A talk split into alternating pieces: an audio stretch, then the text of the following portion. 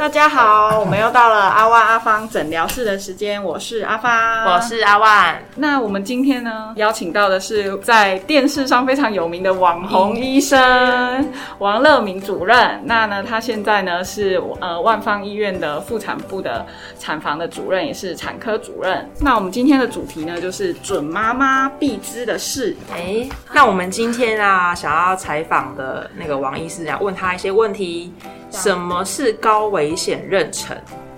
哦，那大家好，那我是妇产科王乐明医师。那像呃，一般来讲哦，现在来讲，大概在所有医院里面，有唯一会比较有喜气的地方，当然就是产房。对。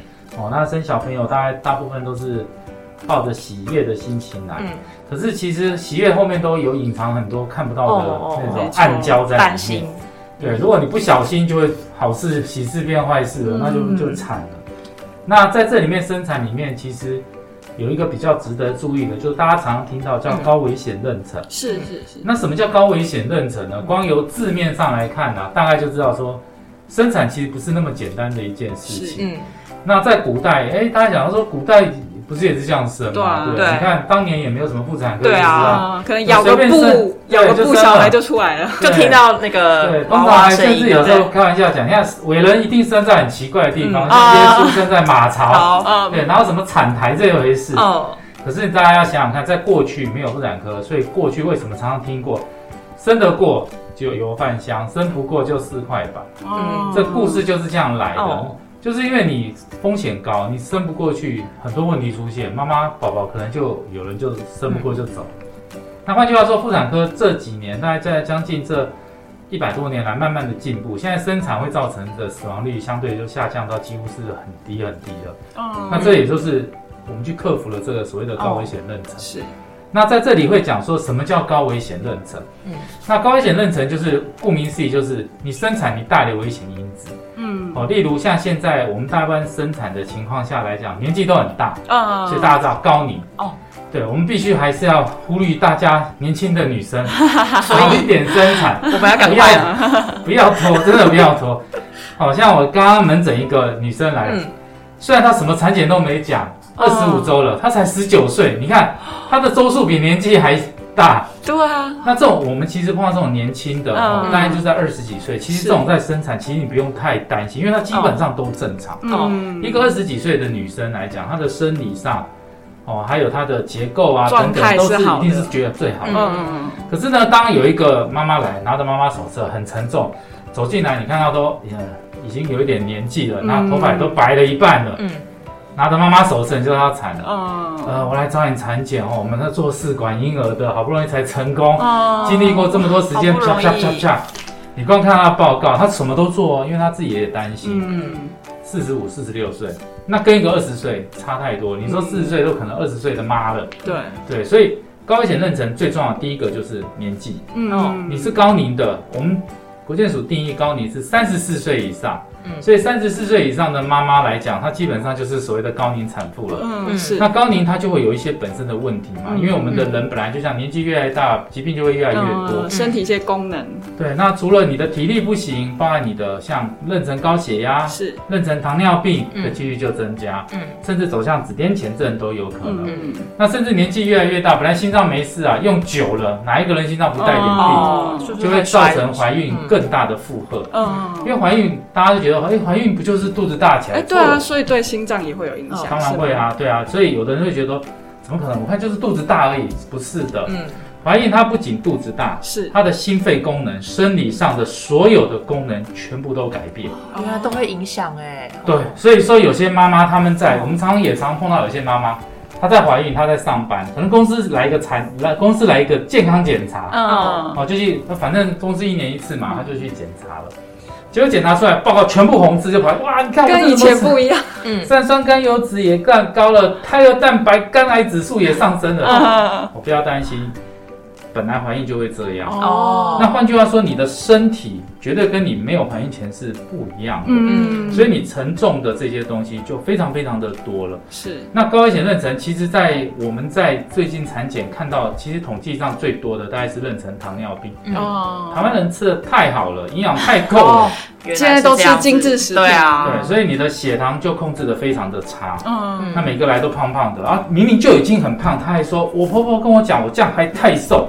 我说你不要再吃了，真的拜托你再吃，你到后面就很难生。这是婆婆的迷失。对，然后再来就血压也上升了，后面就很多很多的问题就一直来了。嗯，那本身年纪大也会有高风险的内科疾病，然后甲状腺有问题的，嗯，他本身心脏有问题，甚至有些红斑性狼疮，嗯，肾功能的问题等等，很多人都会有。所以高危险妊娠泛指就是这些族群，嗯嗯，它会因而影响到你小朋友的。健康，这些都是有它的风险，所以高危险妊娠的广泛定义是这个样子。哦，好，是。那第二题的话是说，哪些人是高危险妊娠的族群？刚刚提到说是年纪比较大的，嗯，那还有大概哪些的人有可能还会遇到这样的问题？就是说，你如果怀孕前就已经有这些疾病的，哦，像有些糖尿病的，对对对，就是它本身就是。所谓的第一型糖尿病，她还没怀孕就已经在打胰岛素哦，或者她还没有来怀孕的时候就已经在吃高血压药，嗯，还有一些什么血脂高的啦，哦。哦，有些当然有些人他可能先天性的问题，哦，这些都已经被列入了，除了是。本身因为怀孕造成，有的是哎，你不要小看二十几岁有没有妊娠糖尿病，有啊，也是有的有，就看起来瘦瘦的，对对对，哦，所以年轻也会有，对，其实跟年纪也没有，但是发生几率不高，是那种有，其实你只要让他注意控制他的饮食，大部分都是可以的，对。那像是我们有高危险妊娠的妈妈，这些族群，就是他们可能会生出怎么样的宝宝，会不会有问题？嗯，呃，其实高危险妊娠，我们怀孕哈还是会以两个主轴线来看，是。在小周数，就是所谓的二十周之内，嗯，最重要是小朋友的发育，不外乎就是他的外形，嗯，对，看他的超音波，四肢健全之类的，手有没有 OK。心脏没有问题，大脑没有长好，该有的都要有，不该有的不要乱长。哦，对，多一只手指，好可怕。这就是该，这叫外形。嗯，第二个就是基因。哦，哦，不管你用什么方式，羊膜穿刺啊，现在甚至什么非侵入啦，等等等等等，都是有很多很多产检的工具。哦。它可以筛检它的基因是不 OK，这种就是一个答案嘛。嗯，一个就是外形长得好，基因正常，基本上这小朋友大概百分之八九十不会有问题。嗯，二十周内这个筛检好，小朋友大概就是后面就是长胖长肉而已。嗯，慢慢找到二十几周之后，小朋友在肚子里面绝对不会那么安分。嗯，他就会开始去影响妈妈的身体了。嗯，所以二十周以后着重的就不是只有胎儿跟妈妈，所以一般初期怀孕的妈妈顶多就是孕吐嗜睡嘛，全身无力啊，很懒啊这样。可是到二十几周，他就会开始有很多的不适应，或者说有一些报告就有问题了。所以妈妈跟宝宝在二十周以后就是一起要注意了。嗯，那妈妈通常在我们的产检啊，最先筛检的工具，在二十四到二十八周会筛检一个，就是妊娠糖尿病。啊，就开始要做这样的情况。所以这个妊娠糖尿病就是抽个血验血糖的值。如果你不及格，你就进入这个周期了。哦，那。我们就举这个最常见的妊娠糖尿病，哎，它对小朋友有什么关系？对，我们应该倒过来讲啊，我一个怀孕的妈妈为什么会变成有妊娠糖尿病？那我是不是就变糖尿病？每次那个产检妈妈都说，我这样是不是糖尿病？不是，你没有听我们讲妊娠糖尿病，就不是嘛？对，所以当你生完。大部分追踪这个血糖就下降哦，所以要让好了这样子。妈妈知道说妊娠糖尿病跟糖尿病是没有相关，不相关的。但是这个界限在二十周，哦，二十周以前你可能还没怀孕就糖尿病，那就糖尿病。嗯，那只是你怀孕你还是糖尿病。嗯，可是如果你是二十周本来没有，后来才出现，就是你因为怀孕这件事情，嗯，造成的现象，就加前面两个字。嗯，那这两个字如果。生完，它自然在半年内就恢复，就五个字都没有了，就这样子。所以它会影响到那，那你就想嘛，你本来没有会变有，那谁干的好事？嗯，就那个胎儿。哦，像妊娠，我们简单来讲，讲说像妊娠糖尿病的妈妈来讲，嗯，她为什么会变这样？这是小朋友在子宫里面干的好事。嗯，小朋友在子宫里面，所以是小孩子，对，嗯，胎盘从肚子就开始吸着妈妈的肠，它就像。在里面是一直吸收养分啊，有听说。小朋友吸收养分，它的目的是什么？壮大自己。嗯嗯。所以它的功能，它会去干扰小朋友在血液交换最喜欢什么？小朋友最喜欢什么？吃糖啊，吃甜的啊，能量在这里啊，葡萄糖。所以它就会产生一些荷尔蒙，胎盘的地方，嗯，去影响妈妈的胰岛素，是，使得妈妈的胰岛素变成功能变不好，就像阻抗，就像我们的老人，嗯，老人家为什么会糖尿病？胰岛素阻抗不好，所以没有功能。小朋友他会有类似这样子模拟的感觉的情形，去干扰妈妈的肾那个胰脏的肾功能。对，胰脏的那个胰岛素功能变比较没那么敏感，是，所以他的血糖在妈妈的身体是无法代谢。哦，那这些血糖是不是经由血液慢慢循环循环？哎，到胎盘了，小朋友就哎来来来，通通来，我要吸收，我要吸收这样。对，就吸收，宝宝就嘣嘣嘣嘣嘣嘣嘣，就越来越大，就长大了。所以妊娠糖尿病的妈宝宝大部分会胖，所所谓的巨婴、巨大宝宝，生出来很胖，很可爱。对，没错，出来就不是这样，很可爱。可是如果你今天。没有注意到这样子，没有控制的很好，都一直处在高血糖。嗯嗯。当然，妈妈会有血糖方面的问题，就跟宝宝很像。对宝宝也不好，不好。对宝宝，他处在高血糖，总有一天，宝宝妈妈大家要分开嘛。嗯。出来要各过各的。当你的脐带一断掉，嗯，血糖是不是便当没了？哦。靠自己。嗯。他哪来那么多的血糖？哦。瞬间血糖就咚掉下去，就不适应这样子。对，然后血糖下降，再来就容易体温下降，这些都新生儿很担心。体温下降对新生儿非常担心，因为等能量没了，所以所以有些婆婆看到小孩生出来说啊白白胖胖，其实不一定是好事情。然后再来就黄疸什么什么的哦，黄疸很常听哦。所以妊娠糖尿病控制不好，它会影响到的东西非常的广泛。嗯嗯嗯，不仅妈妈。不仅小朋友，如果你都是管他的，我还是照样饮料就把甜就加满了啦，奶茶、水果、芒果嘛，季节对了就跟他拼了，我越甜越好，那你就会跟这个问题。所以这个还是要控制，一定要控制。治疗上我们大部分第一个是饮食控制，嗯，那就淀粉类少吃，糖尽量不要了，嗯。哦，那再来就是真的血糖很高，有到两百三百，那就必须要达到胰岛素。对，我也以为是想吃什么就吃，对啊，我也是错误的。他还是要饮食控制，因为我们在产检都还是会监控妈妈的体重。是哦，不是说越胖越好，那越胖不见得好。嗯，因为当你血糖控制的不好，下一关就来了。第二名的妊娠高危险就是妊娠高血压。哦，血压、血糖跟血压两个字合在一起的。合在一起的，嗯。当你的血糖不好的时候，血压也不好控制。嗯，再严重。这个子前田症就可能会抽筋那种，就更高危险的出来了。对，所以这些都是高危险会造成的胎儿的影响等等的情况，就这样一一脉这样过来的。对。那呃，除了对胎儿影响的话，对母体本身有什么其他并发症？妈妈血糖高，那就很多问题啊，什么尿，万一她的酮体也高，我讲的是没有控制的，可能就会酮体高，就会昏迷啊那些状况。好严重，严重。就像你看。有的有的老人家，我们就讲老人家，常常一来血糖一验六百，有时候看到这种数字，你就想这人还活着吗？这这已经到失控，头讲都那种失控，酮体上升在我们的血液里面，人会有点昏，就非常的危险。所以血糖高不见得是好事。当然，我们产检妈妈基本上不会那么夸张，原因是。毕竟产检的妈妈都是年轻的哦，三十四十岁的居多，比较不会有这些问题。可是如果说是老人家，那就是像老人家就像风中的草一样，稍微一端就完了哦。对，所以血糖的部分哦，这些控制还有血压的部分，它其实对于怀孕的妈妈，其实你控制的好，其实都可以顺利的这样过关。真的，对。那呃，再请教医师说，那有什么呃工具可以让他们检测说自己是不是高危险族群？还是说在产检的时候这都包进去？产检基本上每一次产检来都量血压，所以你血压有问题，我马上监测到。哦，血糖就是对，血糖就时间到了就会验。嗯，大概二十周以后都会有。那甚至妊娠高血压，现在有一些检测的工具啊，用超音波看血流阻力，哦，在小周数可以预估你可能是高危险的。高血压的族群，现在有一些这种工具了，那大部分都是抽血，有的必要像比较马上就发现，对，或者说你心脏本来有问题，那去心脏科照一下妈妈的心脏嘛，看有没有二尖瓣脱垂啊，或者什么二尖瓣逆流啊等等，这些都是可以事先的，嗯，直接就是去做该科的诊断，嗯。嗯，就可以事前做一些预防的动作。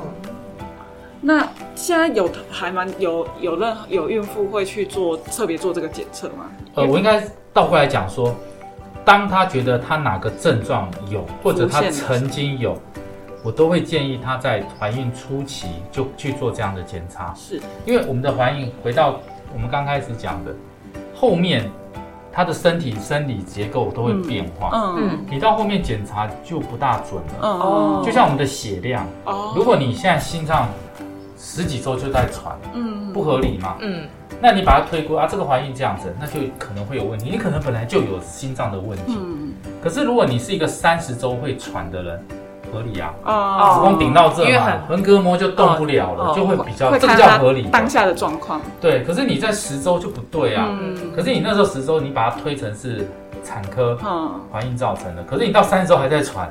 会遮蔽那个真正的疾病，就有点太后面哦。因为你后面全不注意，你知道每次到后期的啊，我这是上腹痛，全身不舒服，对啊，全身像有生大病一样。产科大部分会怀孕到后期都这样，腰酸背痛这样。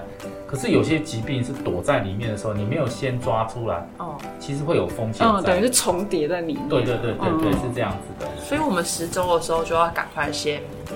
帮自己监测好，嗯，就是你看看你自己有没有曾经的问题，或者哪里不舒服，嗯，有必要就去那个科做一些检查，因为各科有他们的工具在。妇产科主要是产检，或者说一些比较单纯的。你说这几年要照心脏超音波，我们没有啊，我们没有办法检测这个，就是由心脏科来主，就还是要对应的专业去做整合，会比较好一点点。至少检查，就算他讲啊没事啊没事，你知道我没不不是这个问题，就不用担心。他们最希望听到没事。对对对，大概是这样。对，那想请教一下，因为刚刚医师有说，就比如说怀孕后，比如说数值啊，都会跟以前不一样，全部红字啊，然后。呃，有些孕妇又搞不清楚糖尿病跟妊娠糖尿病，他们一定会超级紧张。嗯，那想问说，医师有没有给他们一些建议，说在心理上或生理上要怎么应对高危险妊娠这个疾病？其实一个妈妈他们会发生这样的问题，大部分都是她如果她本身就有的，那就她自己会心里会知道。嗯，如果她是新发现的，大概就是妊娠糖尿病或者等等这种怀孕造成的。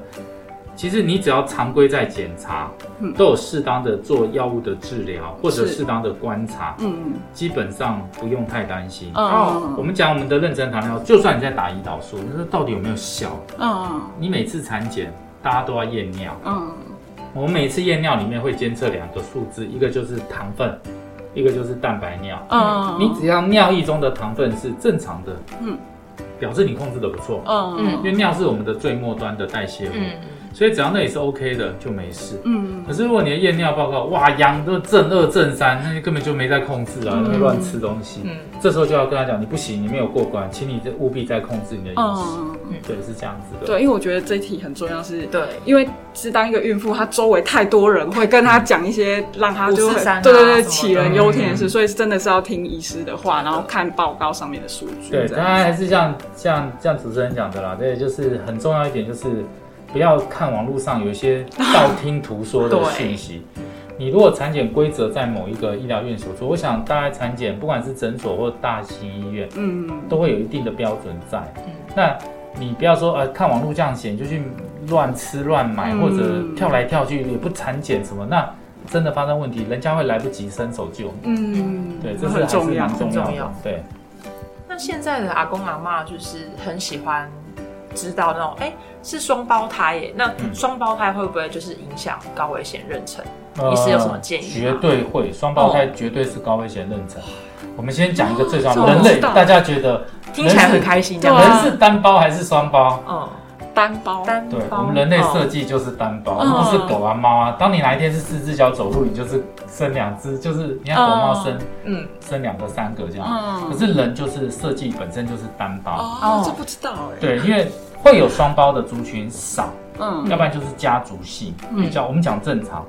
可是呢，大家常常在看，哦，有时候常曾经有去看过，哇塞，娃娃车有卖双座的、双臂的、前后的，当东西商品化，就是表示有市场需求。嗯，那为什么会有市场需求？表示双胞胎变多了。嗯哦，那双胞胎为什么变多了？那我们就要拜我们的人工生殖之赐。嗯，对，因为很多人就是。结婚的晚嘛，结婚的晚就会去做试管婴儿嘛。但年纪又大，试管婴儿一放就三颗进去，可能两个活了。他两个就会留下，嗯，就双胞就越来越多，嗯，对，因为试管婴儿本来就很容易放，对，就变两个，像我有朋友就是，哦，所以现在双胞胎就比过去来的多，哦，那所以双胞胎就是高危险的，嗯。嗯，我这边分享过一个小小的个案，就是他是做双胞胎的，嗯，就别别家那个不孕症做来，嗯，然后二十才二十三二十四周，然后后来就坐着。三十四周不是二十二十三二十四周才来我们医院，嗯，就后来就破水了，那我们就安安不住，就这两个都流掉了。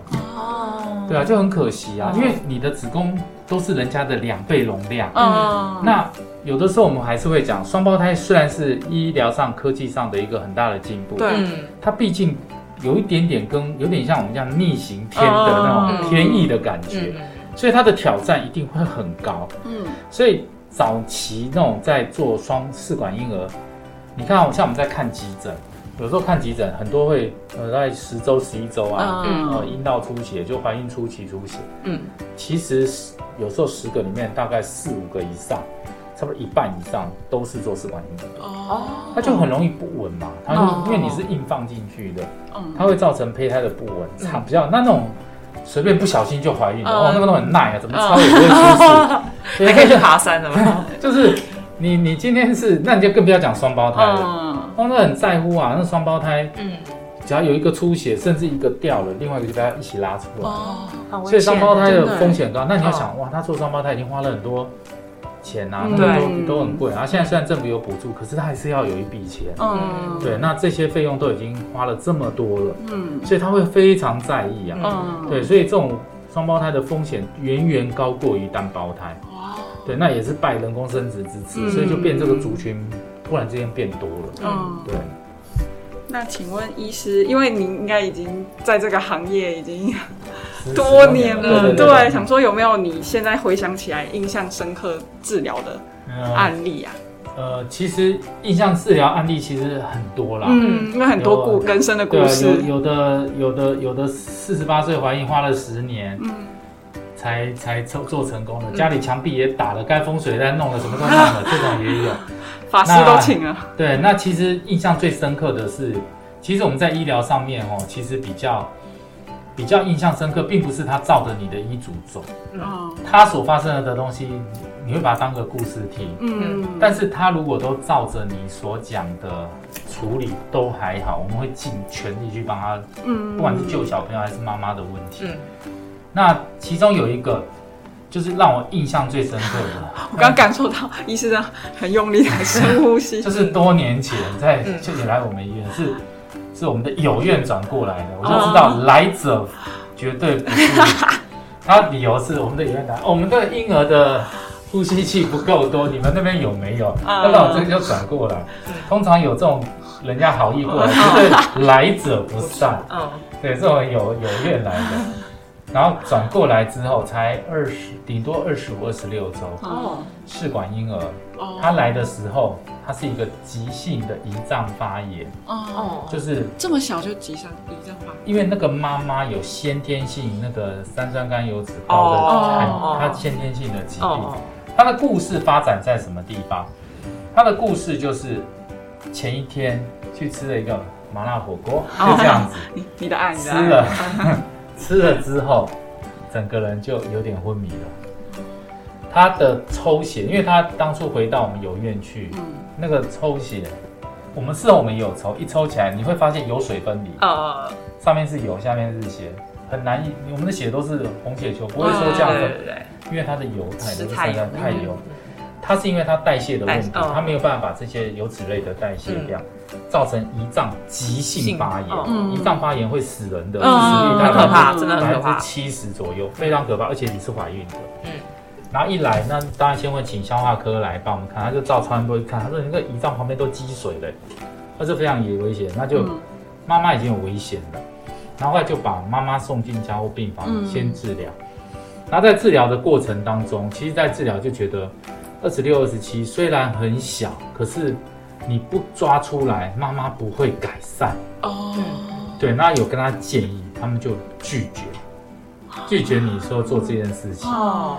因为怀孕孕妇就这样，当你的孕妇有小朋友，你在治疗上什么都很难做。嗯嗯。你不要说连个 X 光也不能照，对对，那更不要给很多药，它那个会影响到产妇，嗯，对，所以你的药就变得很少能够用。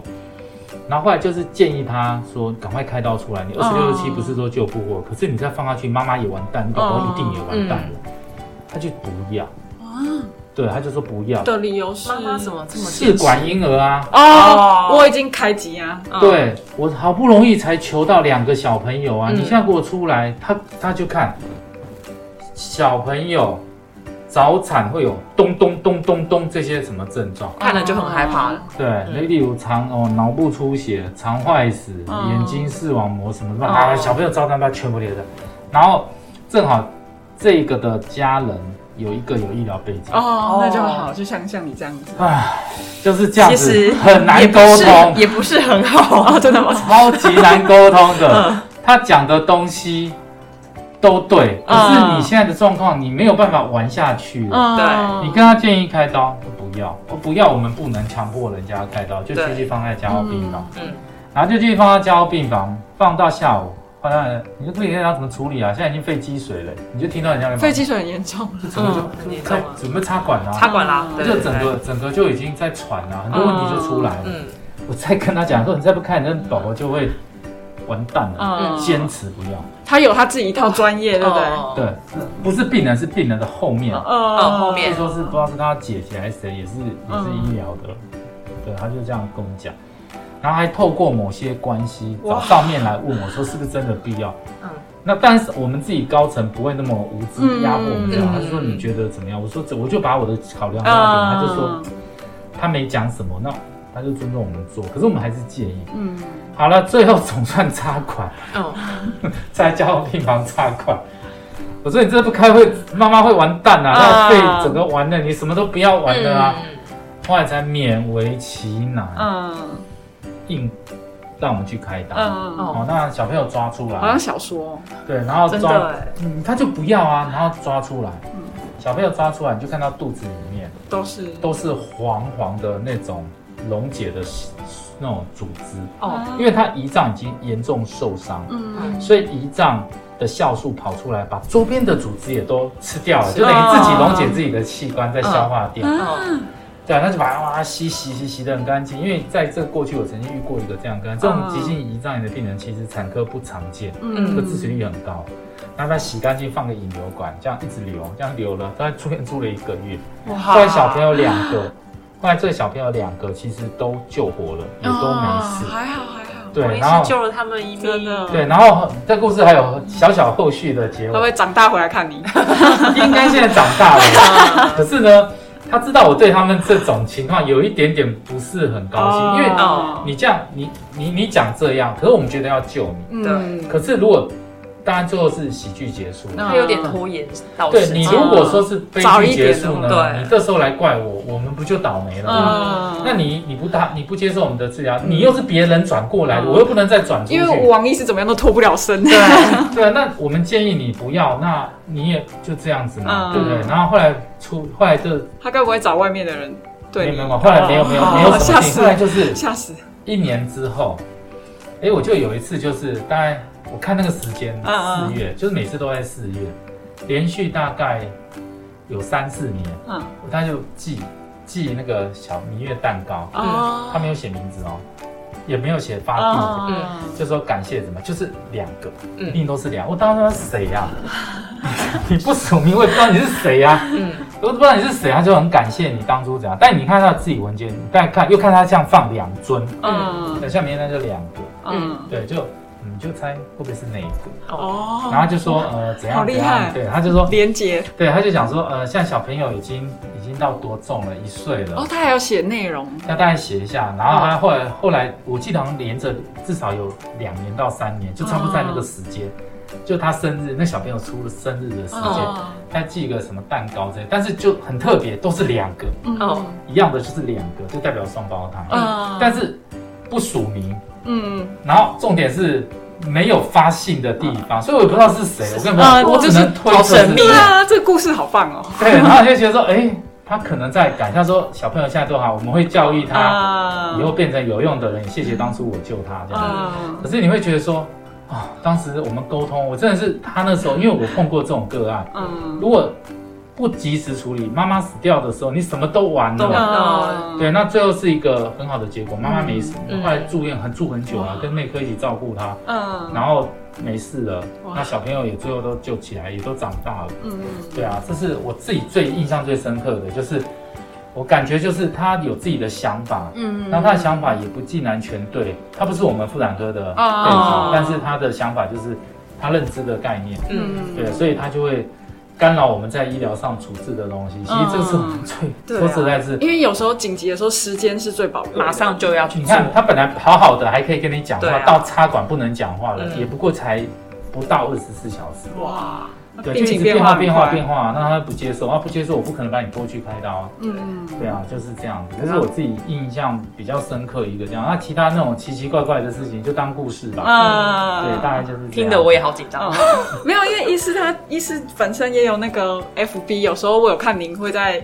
写故事，你像像怀孕的常看怀孕的确诊的那个那个那个故事线，我看你也有把它写出来，就配合母亲节的时候。哦，刚好对。对，那医师你的粉砖是叫？呃，有一个粉砖就只有我的名字，呃，就王查询王乐明就可以找得到我了。好，对。那我们之后也会把那个链接就是放在放在我们资讯栏里面。嗯嗯嗯嗯嗯。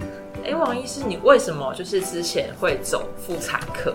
呃，其实走妇产科的这一段是当年实习的时候，因为我们实习是各科都会去走，对不对？那实习一定都在大医院，那大医院其实在各病房看，大部分都是癌症啊，几乎都是，所以你会看到癌症病人其实是有一点点，我的感觉就是某种程度上是在拖时间，很沉重，对，就是每天来看，好的当然是好，可是它又能好到哪去？嗯，对，然后坏的就慢慢就离开了，嗯，其实那个是很。那种感觉就是不是那么的，生活就不是那么的好。每天就是面对这样的病人。那第二个情况就是，我们走这一行，你就是一辈子就是走这一行居多啦。我讲说现在，当然现在很多多元化，可能有以前是。只要你考上了，你大概这辈子不会离开了。我，现在有很多多元化，人做一半的人就不去做，就是医美了，医美了。以前以前没什么选择嘛，那可是现在就选择多了，人甚至不做这一行了，就做其他行都有。但是我会觉得这种东西对我来讲，就当初我会选择，当然也是也是以帮人助人为原则啦。那第二个情况下，就是我考量的一个点就是，你这个东西要跟着你一辈子啊。如果你每天都面对，你不大喜欢那种情境啊，不是说病人这样，嗯，我自己可能久了就生病了。哦，对，那唯一就是产科这个部分，它是有喜悦的，因为它是一个生命。真的哦，对，十个里面大概九个半啊，甚至几乎都是好的。嗯，就是你会觉得这是有生命力的。嗯，对，那不会说动不动就碰到不好的。嗯，对，像癌症啊，那癌症是当然是这也需要很多的人力投入。嗯，但是我觉得。